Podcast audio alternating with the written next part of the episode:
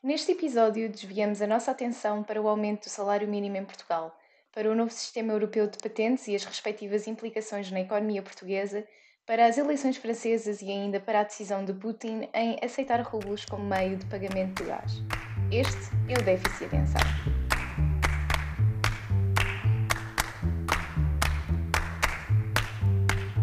Olá, sejam muito bem-vindos ao sexto episódio da terceira temporada de Déficit e Atenção, podcast do Católica Lisbon Economics Club, onde damos atenção ao déficit e muitos outros temas económicos. O meu nome é Helena Costa e hoje estou acompanhada pelos meus colegas Sara Gaspar, Francisco Barbosa e Thomas Constantino. Muito obrigada a todos pela vossa presença e sejam desde já muito bem-vindos. Começamos o episódio de hoje com um tema que está recorrentemente em discussão, quer seja no Parlamento, quer seja na comunicação social ou ainda nas diversas conversas que marcam o cotidiano, o salário mínimo, mais concretamente o aumento do salário mínimo. Em Portugal, o salário mínimo é definido por decreto, após ouvir os parceiros sociais com assento na Comissão Permanente de Concertação Social. Elucidando um pouco os nossos ouvintes, a Comissão Permanente de Concertação Social é uma entidade que, estando integrada no Conselho Económico e Social, é composta por membros do Governo e representantes das confederações sindicais e patronais tendo entre as suas competências a apreciação facultativa dos projetos de legislação respeitantes a matérias de âmbito sociolaboral, designadamente de legislação de trabalho. Thomas, o que é que nos tens a dizer sobre a temática dos salários mínimos em Portugal e como é que este tema não deixa de ser instrumentalizado para fins eleitorais e ainda como é que ele é negociado com os privados em concertação social? Bem, antes de mais, acho que tu referiste um ponto que é que é também uma das grandes questões sobre este tema em Portugal, que é tu, no fundo, disseste e assumiste que, que se tratava de negociações apenas de aumentos salariais. Isso é um, é um pouco verdade, porque acho que uma, uma proposta, ainda que de forma errada, uma proposta uh, de uma diminuição no salário mínimo seria um, um suicídio político autêntico em Portugal, infelizmente. Porque, enfim, é um instrumento que, que, que pode ser útil em determinadas alturas e, infelizmente em Portugal esse instrumento nem é, uh, nem é uma, uma das opções, né? Uh, mas, portanto, o, o tema uh, é no fundo qual é que é, qual é que será, qual é que será e qual é que é o papel de uma concertação social nestas negociações. E tu já, já definiste uh, a concertação social muito bem. No fundo, temos uma negociação trilateral entre o, o governo, uh, os sindicatos e as confederações empresariais.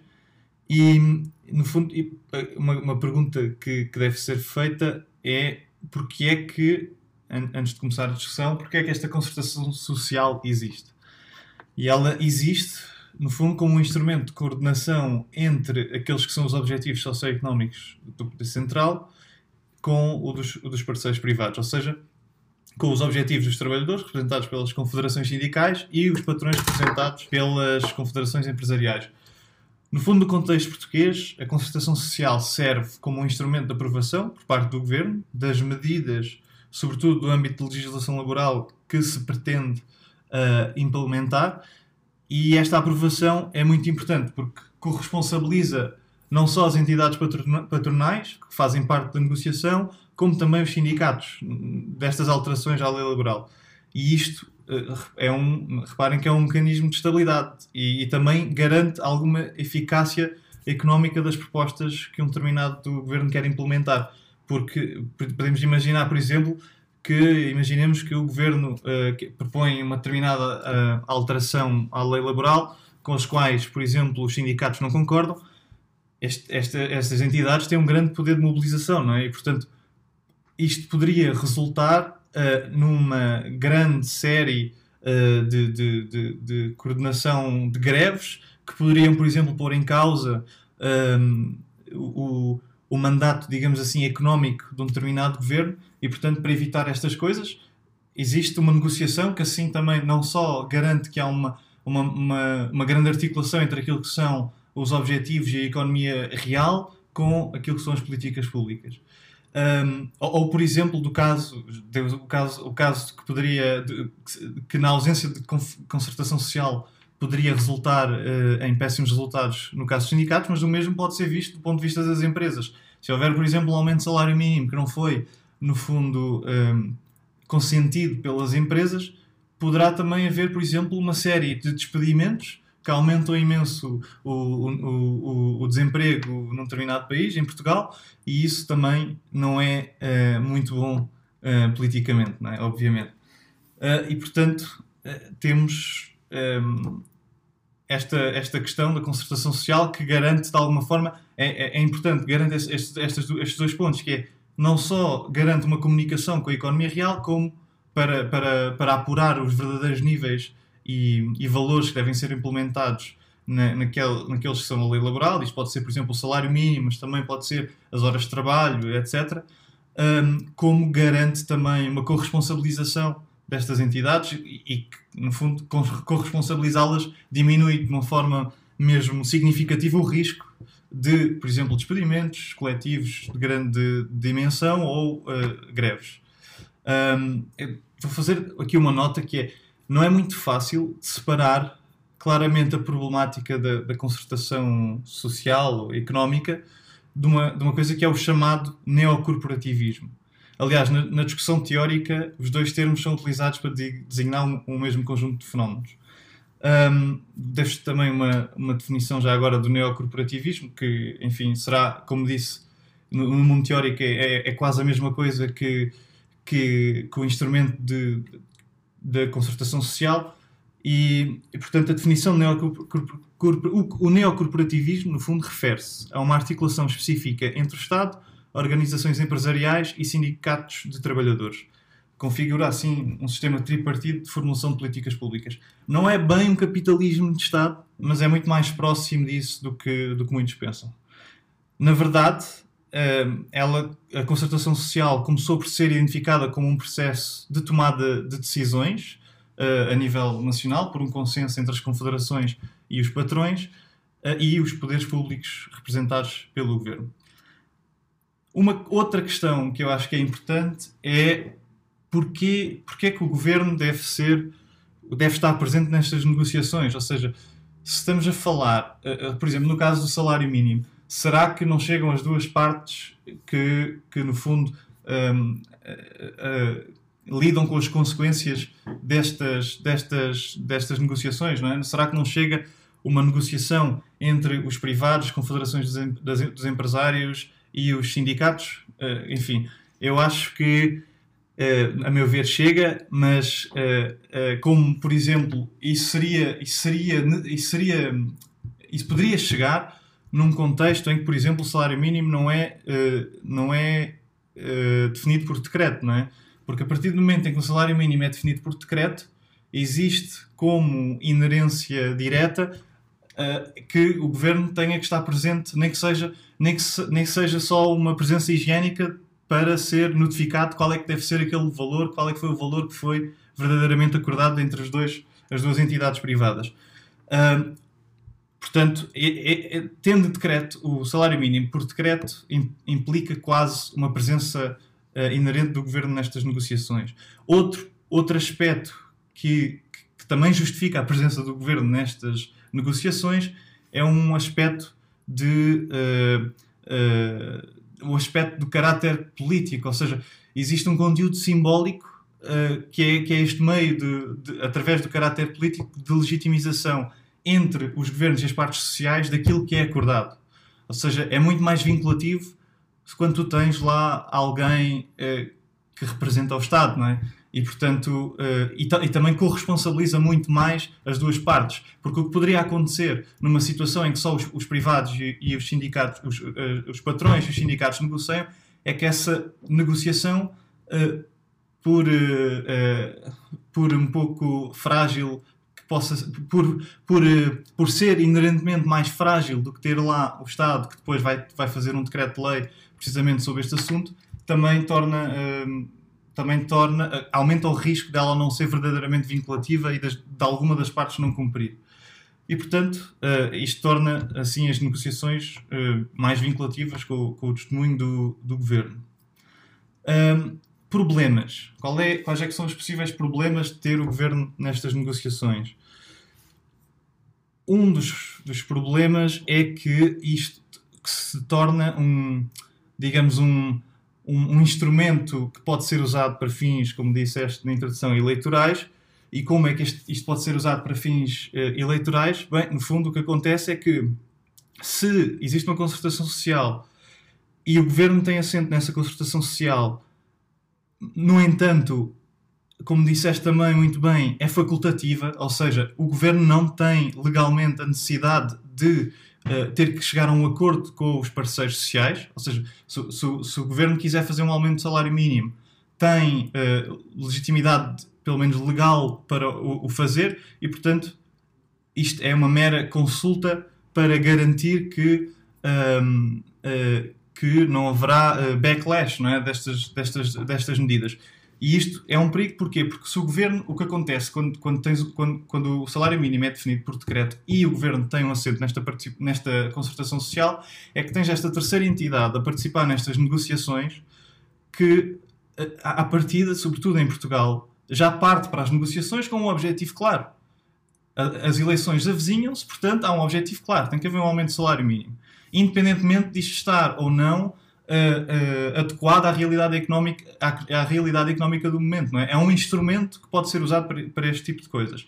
E, por exemplo, o que acontece é o governo uh, vai com um determinado objetivo à concertação social, que, por exemplo, do aumento do salário mínimo. Obviamente, se os sindicatos são favoráveis ou então exigem, provavelmente, mais do que aquilo que o governo propõe, porque obviamente o governo tem que, tem que, tem que arranjar um acordo que, que, que, as duas partes concordem, e o que acontece é que, se por exemplo os, os sindicatos em princípio cedem, porque, é como disseste, a maior parte, todas as vezes são negociações que, que, que, que pretendem um, aumento de salário mínimo, e portanto os sindicatos, a maior parte das vezes, estão de acordo, pedem um pouco mais, mas depois cedem, e as empresas é, é que são mais difíceis de convencer, obviamente.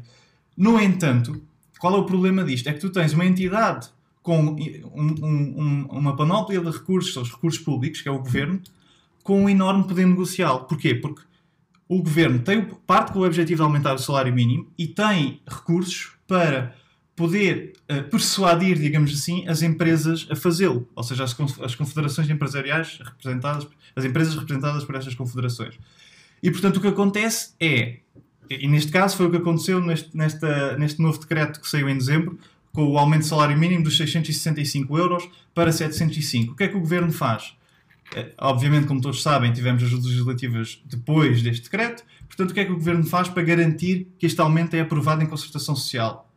Promete subsídios às empresas uh, por aceitarem este acordo. E vou-vos dar um exemplo, e acho que isto, depois o problema disto é que eh, distorce totalmente aquilo que deveria ser uma remuneração do trabalho, passa a ser não só um instrumento político, como um instrumento de redistribuição, enfim, não, já, muito, já está muito longe daquilo que deveria ser, que é uma remuneração uh, devido à produtividade que cada um tem, não é?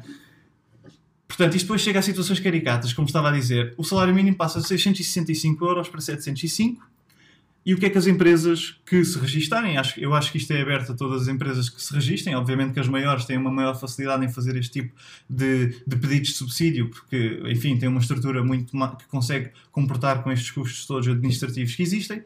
E, portanto, o que, é que, o que é que aconteceu neste caso, na concertação social? As empresas conseguiram que para um, um, salário mínimo na altura de 665 euros, que era o salário mínimo em vigor antes de, do, do novo, que é de 705, para cada tra trabalhador que, que, a empresa tinha a receber 665, salário mínimo nacional anterior, receberiam um subsídio, que neste caso foi de, de 112 euros por cada trabalhador nessas condições, para passar a receber o um novo salário mínimo. Ou seja, um, o salário mínimo aumenta 50 euros e a empresa recebe 112.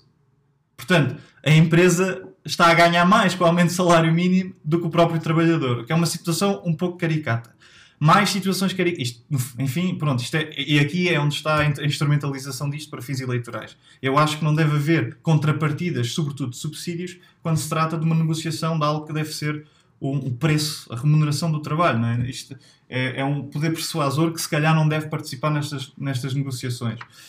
Um, e depois isto gera, entre outras uh, uh, situações caricatas, uma, por exemplo, que eu, que eu vi, vi uma notícia no, no outro dia de uma empresa, não interessa qual, portuguesa, uma empresa que um, se gabava de estar a pagar um salário mínimo acima do salário mínimo uh, definido por lei, ou seja, dos 705.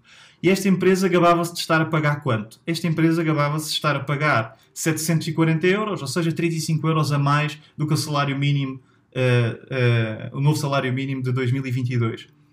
Ora, se tivermos em conta que para um trabalhador que recebia 665, esta empresa recebeu 112 euros de salário de subsídio. Esta empresa está, mesmo com o aumento de salário mínimo, a poupar 30 euros. Mesmo a pagar 740 de uh, salário uh, mínimo internamente. Ou seja, uh, Pronto, isto é só uma questão. Eu trouxe esta questão porque acho, acho, que, acho que alguns ouvintes poderão não, não estar a par deste, deste tipo de, de contrapartidas que saem de uma concertação social e que, enfim, devem moldar um pouco também aquilo, a nossa apreciação sobre aquilo que são as, as políticas públicas escolhidas um, pelos nossos governantes. Obrigada, Thomas. Vamos passar agora ao próximo tópico, está relacionado com patentes. Em 2013, mais concretamente em 19 de fevereiro de 2013, portanto há pouco mais de 9 anos, foi assinado por 25 Estados-membros da União Europeia o acordo relativo ao Tribunal Unificado de Patentes, cuja entrada em vigor está prevista para o início do próximo ano, portanto para o início de 2023. Para os nossos ouvintes que poderão não saber do que estou a falar, a criação de um Tribunal Unificado de Patentes é um tribunal, ou melhor dizendo, será um tribunal comum aos Estados-membros contratantes, que terá competência exclusiva em matéria de patentes europeias e patentes europeias com efeito unitário, fora da orgânica dos tribunais judiciais nacionais, com juízes internacionais e regras próprias.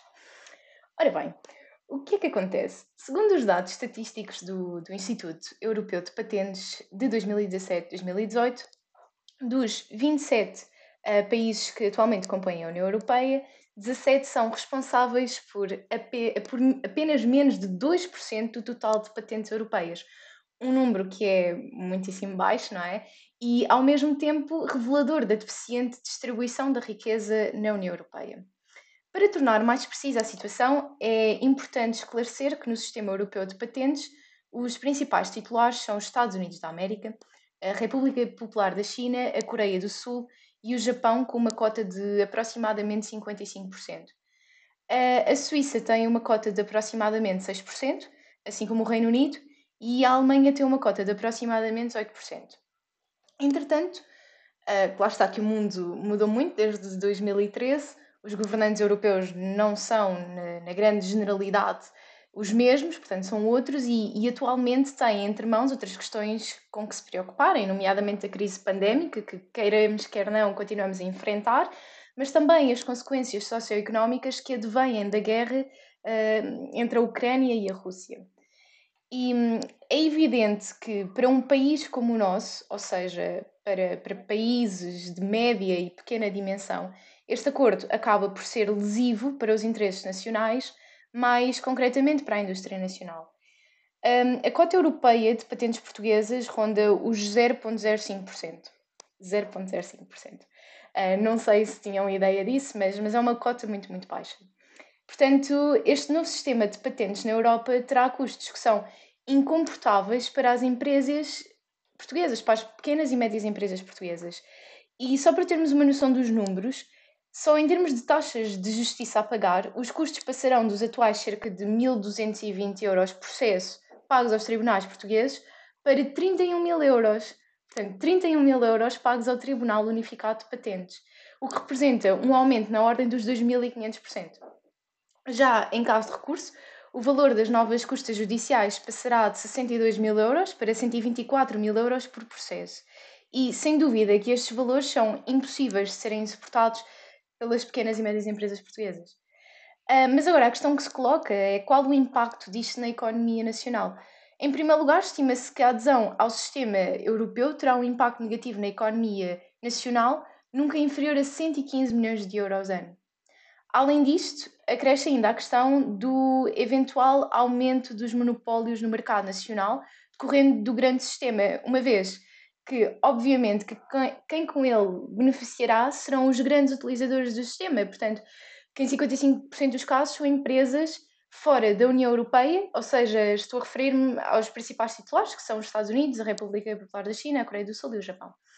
E com o potencial aumento do número de monopólios e exclusivos, haverá uma significativa diminuição de mercado para as pequenas e médias empresas, uma vez que esses exclusivos, tidos por, por entidades estrangeiras, irão aumentar os custos de licenciamento e de operação para as empresas portuguesas, limitando imensamente o seu mercado e diminuindo a capacidade de inovação. Portanto, assim sendo, em última instância, haverá uma perda de competitividade que, no caso de Portugal, acaba por ser extremamente flagrante, visto que nature por natureza as nossas empresas já não são muito, muito competitivas. Obviamente que ao aderirmos ao sistema europeu de patentes estamos nitidamente a ir no sentido contrário ao que a nossa indústria, mas também a nossa economia neste momento precisa e, e como tal, creio que a adesão de Portugal de, de, entrar neste novo sistema de patentes europeus deveria ser adiada, tal como é uh, em facto proposto e defendido pelo Grupo Português da Associação Internacional para a Proteção Intelectual. E hum, se há alguma forma de reverter esta, esta adesão, muito honestamente, não sei se há ou não, mas no caso dele existir, não sei até que ponto não será essa a, a melhor decisão, mas efetivamente não sei qual é a opinião dos meus colegas relativamente a esta questão. É assim, uh, Helena, do que, do que, tive a oportunidade de, de perceber uh, nesta questão de passarmos a ter este um, tribunal a nível europeu para gerir a questão das, das patentes, Uh, o que me parece que aqui foi feito de errado é acreditarmos que, não tendo todos os mesmos salários, não tendo as empresas portuguesas um lucro similar, em muitos dos casos, a outras empresas europeias, porque os, os preços ah, praticados cá em Portugal também não são os mesmos que são praticados, por exemplo, numa Alemanha ou numa França.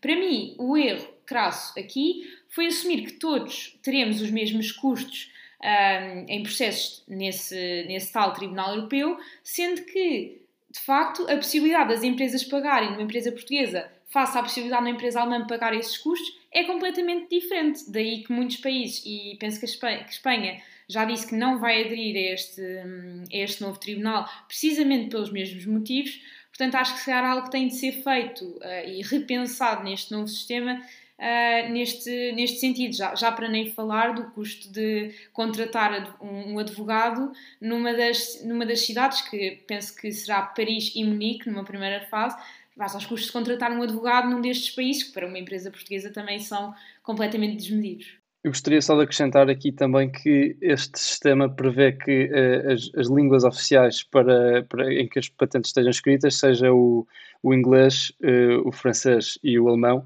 Portanto, eh, isto acho que eh, vai vedar eh, pessoas que falem, por exemplo, apenas português, vários portugueses e também membros da comunidade dos países de língua portuguesa, vai vedar estas pessoas a, novas, à partilha de inovação e, e também ao, ao, acesso a, a este novo conhecimento. Obrigada, Sara e Francisco.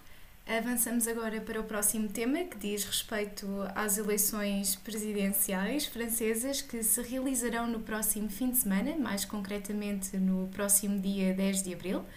Os principais dois candidatos nesta corrida à vitória nas presidenciais são Emmanuel Macron, o atual presidente de França, e Marine Le Pen, com quem Emmanuel Macron disputou a última uh, vitória disputou a vitória nas últimas presidenciais em 2017. Além da atual guerra entre a Rússia e a Ucrânia, os principais temas em discussão são a economia, a imigração e as alterações climáticas. Sara, consegues fazer-nos um briefing das principais propostas e posicionamentos dos principais candidatos? Claro que sim. Uh, antes de fazer esse tal briefing, gostava só de fazer, se calhar, aqui também um pequeno resumo da atual situação económica em França e daquilo que foi o mandato de Emmanuel Macron enquanto presidente nestes últimos anos. Uh, portanto, Emmanuel Macron utilizou o seu lema liberalizar o trabalho e o espírito empreendedor uh, neste seu último mandato. Uh, é também de, de, notar que, pronto, obviamente que a economia foi um dos seus grandes pilares pelos quais se guiou, uh, uma vez que, para além de ter sido ministro da Economia de François Hollande, o, este, o presidente francês, Emmanuel Macron, tem também um currículo invejável e conta ainda com algumas experiências, por exemplo, na área de investment banking. Portanto, as principais mudanças que se deram durante o seu mandato foram, sem dúvida, a liberalização da lei do trabalho. A economia francesa passou de ser uma empresa de low churning para high churning no que toca ao desemprego, o que significa que passaram a ter uma política muito mais liberal, tanto para contratar como para despedir trabalhadores. Uh, foram, houve cortes nos subsídios de desemprego, um, diminuição nos impostos, tanto na fonte de produção como também às empresas em geral, o que permitiu um grande crescimento económico. Um, aliviou e remodelou o imposto sobre a fortuna, o ISF, como os franceses dizem, uh, instituindo um esquema que beneficia o investimento uh, destas pessoas com maior riqueza, tanto nas empresas como diretamente na economia, um, mas ainda assim, isto dito por um gabinete do governo, uh, não foi possível provar aqui uma causalidade, porque ainda que o investimento tenha aumentado e um, as empresas tenham crescido em dimensão, não se conseguiu provar aqui a, uma causalidade. Uh, é ainda de notar que a França foi uma das economias que melhor recuperou da pandemia, que cresceu 7% no, no ano passado e que durante o seu mandato Emmanuel Macron conseguiu que o desemprego regressasse a níveis tão baixos como os de 2008. Um, ainda assim é importante notar que isto foi também à conta de muito mais contratos precários e também um, deve-se ao facto de 1,9 milhões de franceses terem deixado de pesquisar uh, vagas de, de, emprego, ou seja, terem deixado de contar para as contas do desemprego. Uh, ainda, um, por último, temos aqui o investimento estrangeiro, uma vez que durante o mandato de Emmanuel Macron, a França foi apontada pela EY como, das, como um dos países mais atrativos para investimento estrangeiro no mundo. Uh, aqui, fazendo agora uma pequena apresentação, se calhar, dos uh, cinco principais candidatos às eleições presidenciais e bem como os resultados da última sondagem que saiu, para percebermos um bocadinho melhor como é que se posicionam. Então temos, obviamente, Emmanuel Macron, de quem estava a falar, uh, centrista do partido La République En Marche, que vai neste momento na frente das sondagens com 27%. Marine Le Pen, como a Helena disse muito bem, vai em segundo lugar nas sondagens com 21%. É uma candidata, como penso que os ouvintes já sabem, de extrema-direita, do partido Rassemblement National. Temos ainda Jean-Luc Mélenchon, uh, de um partido considerado populista de esquerda, chamado La France Insoumise, com 15%. E agora, ambos com 10% nas sondagens, Henrique Zemmour, também de extrema-direita, uh, do partido Reconquête, e Valérie Pécresse, um, de, um, de um partido mais direita mainstream, ou seja, podemos equiparar, por exemplo, aos conservadores em Inglaterra ou aos republicanos nos Estados Unidos. Uh, agora falando aqui um pouco das medidas económicas, como a, como a Helena estava, estava a pedir, uh, em concreto cada candidato, e deixando para o fim temas que todos abordam, uh, falando aqui um pouco de Emmanuel Macron, tem uma, uma, um objetivo muito concreto e penso também muito ambicioso, que seria de reduzir o, o, o desemprego para 0% daqui a 5 anos, e assim sendo, até é curioso que em, o que nós chamamos aqui em Portugal de Centro de Emprego, que em França é o Pôle Emploi, passaria a chamar-se France Travail, uma vez que não haveria nenhum desempregado a recorrer a esta agência. E pretende baixar ainda os impostos às empresas mais uh, em 15 milhões de euros. Uh, não, se, não se pode comparar à redução de impostos de 32 milhões de euros feita no último mandato, mas ainda assim penso que é uma, uma quantia bastante notável. Uh, quanto à candidata Marine Le Pen, defende obviamente o aumento dos salários, este é um tema quase transversal a todos os candidatos, Uh, especialmente os dos professores e profissionais de saúde, mas desta vez com uma estratégia que me pareceu um pouco peculiar, uma vez que este aumento de salários seria feito cortando as despesas com pessoal administrativo nos hospitais, ou seja, despedindo cerca de 10% dos funcionários administrativos dos hospitais do país. Um, ainda aqui, falando um pouco dos jovens, todos os jovens até aos 30 anos uh, que trabalham uh, estariam isentos de impostos sobre, sobre o rendimento, isto com o pretexto de não emigrarem. E aqui uma proposta que eu penso que talvez carecesse de um pouco mais de esclarecimento uh, que, é, que, seria criar um fundo de riqueza francesa para poder aumentar os juros das poupanças francesas e direcioná-los para setores estratégicos e assim tornando França num, num, país mais competitivo e soberano a nível internacional. Não percebi exatamente o, o intuito desta proposta, mas se algum dos meus colegas depois quiser intervir, estejam à vontade. Um, quanto ao candidato Mélenchon, uh, temos aqui, tal como em qualquer partido de, de, esquerda, penso que uma das propostas principais é a subida do salário mínimo, tal como o Thomas já nos falou hoje. Uh, neste caso, seria para os 1.400 euros líquidos, um valor uh, impensável em, em Portugal. Um, e também aqui um, uma proposta quanto à, à, redução da idade da reforma para 60 anos, ou seja, enquanto todos os outros candidatos tentam aumentar a idade da reforma, que é seja para 62, 64 ou até 65 anos, como Emmanuel Macron, este é o único candidato que de facto defende a descida da idade da reforma. Uh, também, obviamente, a descida de, de impostos, especialmente para os salários mais baixos, e defende ainda a reinstituição do imposto de solidariedade uh, sobre as maiores fortunas e como componente climática para os setores mais poluentes. Um, depois temos ainda o candidato Henrique Zemmour, que curiosamente seguia pelo mesmo lema de Donald Trump, ou seja, liberalismo cá dentro e proteccionismo lá fora. Aqui na parte do liberalismo uh, seria, obviamente, baixar ainda mais os impostos às empresas e à produtividade, à produção, desculpem, uh, para garantir a competitividade dos produtos franceses, uh, e também diminuição dos impostos sobre os salários mais baixos, tal como Mélenchon. Uh, na parte do protecionismo, o candidato refere-se mesmo ao atual panorama no comércio internacional como uma guerra económica entre grandes potências, a guerra esta a qual ele se propõe a enfrentar uh, através da proteção das pequenas e médias empresas do país e aumentando as tarifas aos produtos importados de fora da União curioso, curioso porque esta medida apenas seria possível um, ser aprovada e levada adiante com a aprovação de todos os 27 Estados-membros. E atenção, todo o financiamento de todos estes projetos viria um, com o término da assistência social a estrangeiros ou imigrantes ainda sem nacionalidade. Pronto, algo que acho que já, se calhar já estaríamos à espera, uma vez que, que se trata de um, de um partido de extrema-direita e bastante proteccionista. Por último, e para não amassar mais os nossos ouvintes, temos a, a candidata Valérie eh, Pécresse, como já tinha referido, que pretende aumentar em 10% os salários líquidos até 2.800 euros, através da descida de algumas contribuições e impostos, retirar os impostos sobre as horas extraordinárias, uma vez que se segue pela mesma máxima de Nicolas Sarkozy, uh, que defende que quanto mais trabalhamos, mais devemos ganhar, um, para nós, uh, jovens, ou, ou, seja, para os nossos homónimos em França, pretende ainda criar um banco francês para a juventude, para os estudantes poderem financiar os seus estudos e projetos, uh, com empréstimos que só serão pagos quando houver, uh, quando receberem rendimento suficiente para, tal, para que tal aconteça uma política de redução de impostos muito similar à de Macron e defende ainda a abertura de seis novas centrais nucleares, mas desta vez de fusão. Uh, falando aqui um, um, pouco e muito rapidamente dos temas em comum, obviamente que todos concordam que, face a toda esta crise da guerra uh, entre a Rússia e a Ucrânia, defende uma redução dos preços de energia, quer seja pela redução do IVA e outros impostos, quer seja por impor um travão drástico no preço, tal como defende Mélenchon, uh, ignorando completamente as margens de lucro das gasolineiras ou até mesmo os prejuízos que possam vir a ter.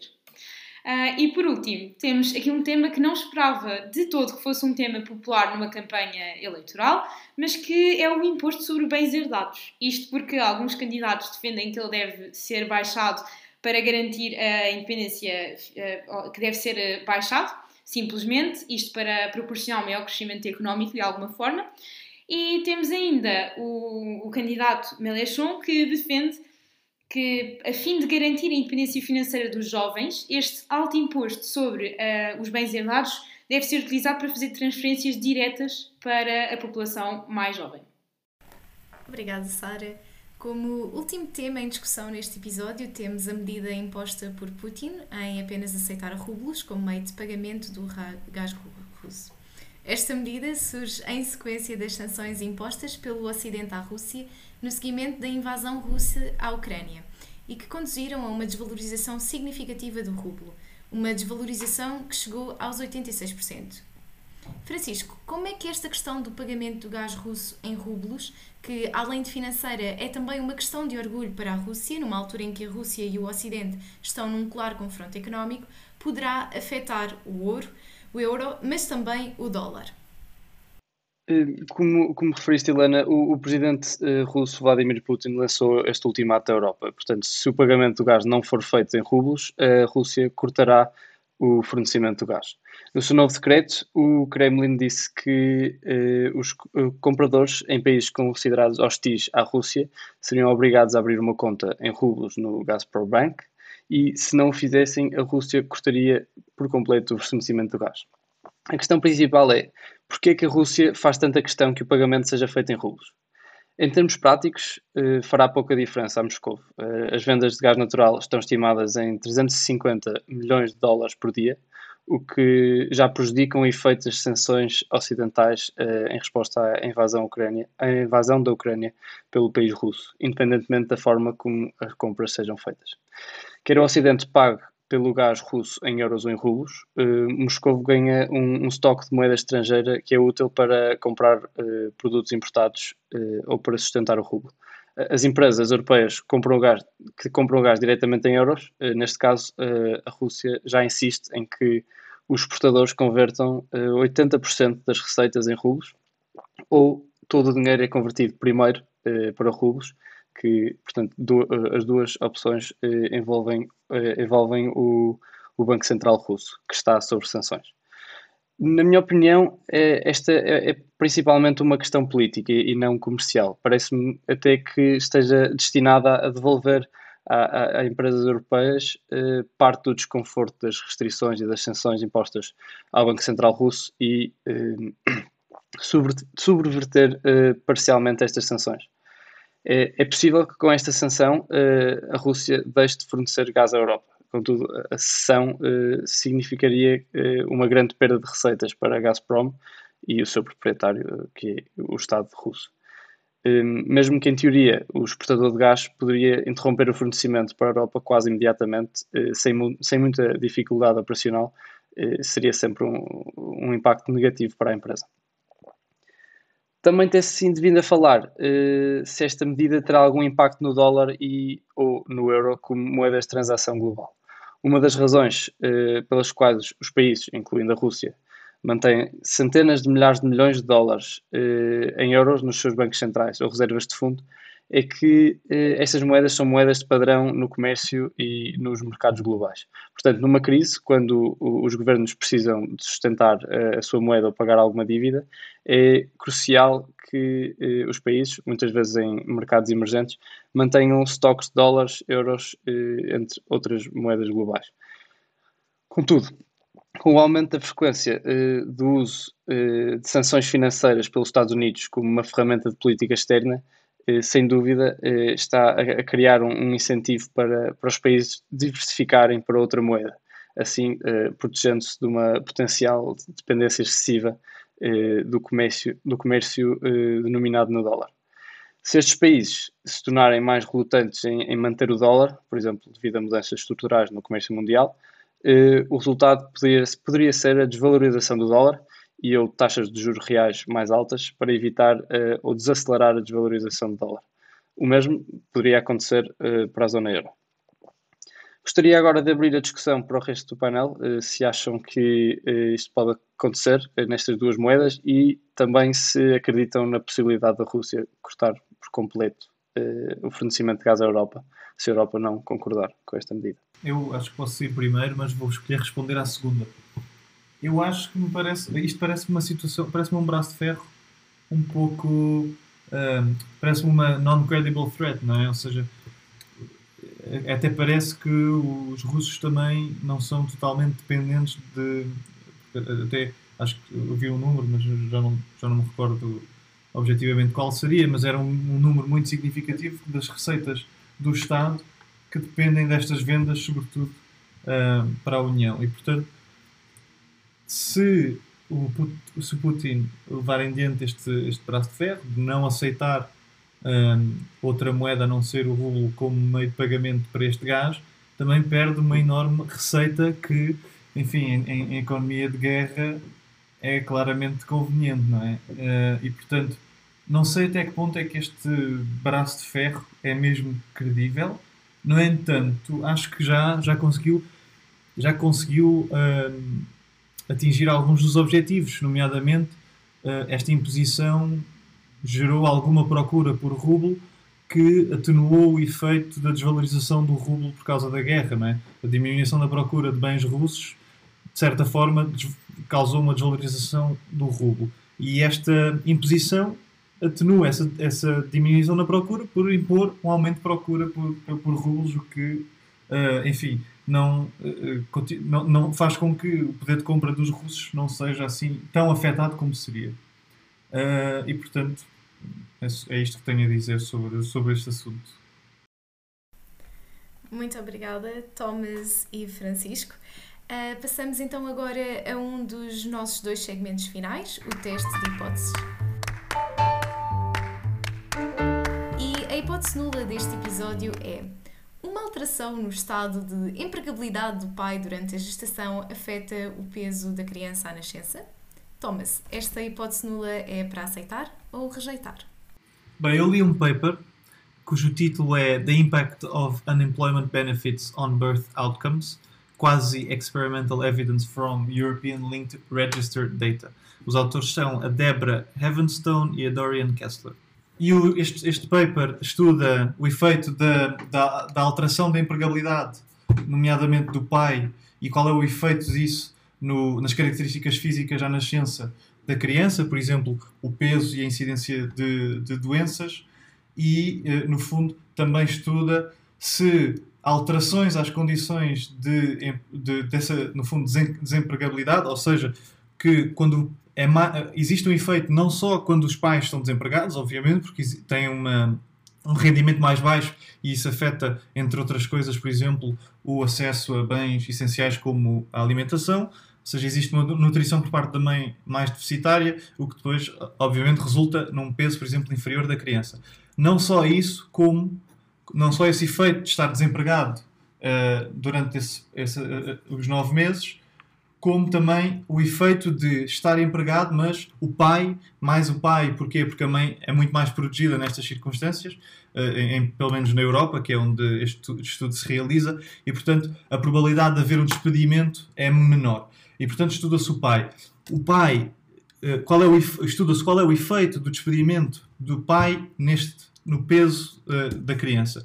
E o que se viu, portanto, Helena, não vou rejeitar a hipótese nula, o que se percebeu com o estudo é que o, o, o, o facto do pai se tornar desempregado não só afeta as condições financeiras e, portanto, como disse, os bens uh, que a mãe tem acesso, bens essenciais, uh, como também afeta a mãe através de uma transmissão de stress que, inevitavelmente, também uh, afeta o, o, desenvolvimento da criança. E por isso Helena uh, não rejeita a hipótese nula e já agora o efeito do despedimento do pai é de cerca de menos 80 gramas. É estimado em menos 80 gramas no peso uh, de nascença. Obrigada, Thomas. Olha, não fazia a menor ideia. Estamos a aprender coisas novas.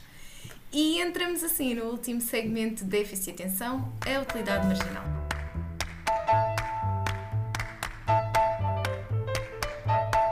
Francisco, que facto económico de utilidade marginal nos trouxeste esta semana? A utilidade marginal que vos trouxe hoje está relacionada com o mercado de relógios, especificamente o mercado de segunda mão de relógios de luz. Durante a pandemia, a procura de relógios de luz subiu exponencialmente. Com a oferta limitada destes relógios pelos seus fabricantes, foi aberta assim uma janela para o mercado de segunda mão. A McKinsey estimou que a venda destes relógios usados atingiram os 19 mil milhões de dólares em 2020 e poderão chegar aos 30 mil milhões de dólares até 2025. Se isto realmente acontecer, as vendas de relógios usados serão cerca de metade do tamanho do mercado de relógios novos. Para pôr este crescimento em perspectiva, relógios com preço de retalho de 20 mil euros foram vendidos por meio milhão de euros no mercado de segunda mão durante a pandemia. Muito obrigada, Francisco. E assim nos despedimos. Fica por aqui mais um episódio de Déficit e Atenção. Como sempre, muito obrigada aos nossos ouvintes, mas também muito obrigada aos meus colegas. Nós voltamos muito em breve com mais uma entrevista. Fiquem atentos. Até lá, tenham um bastante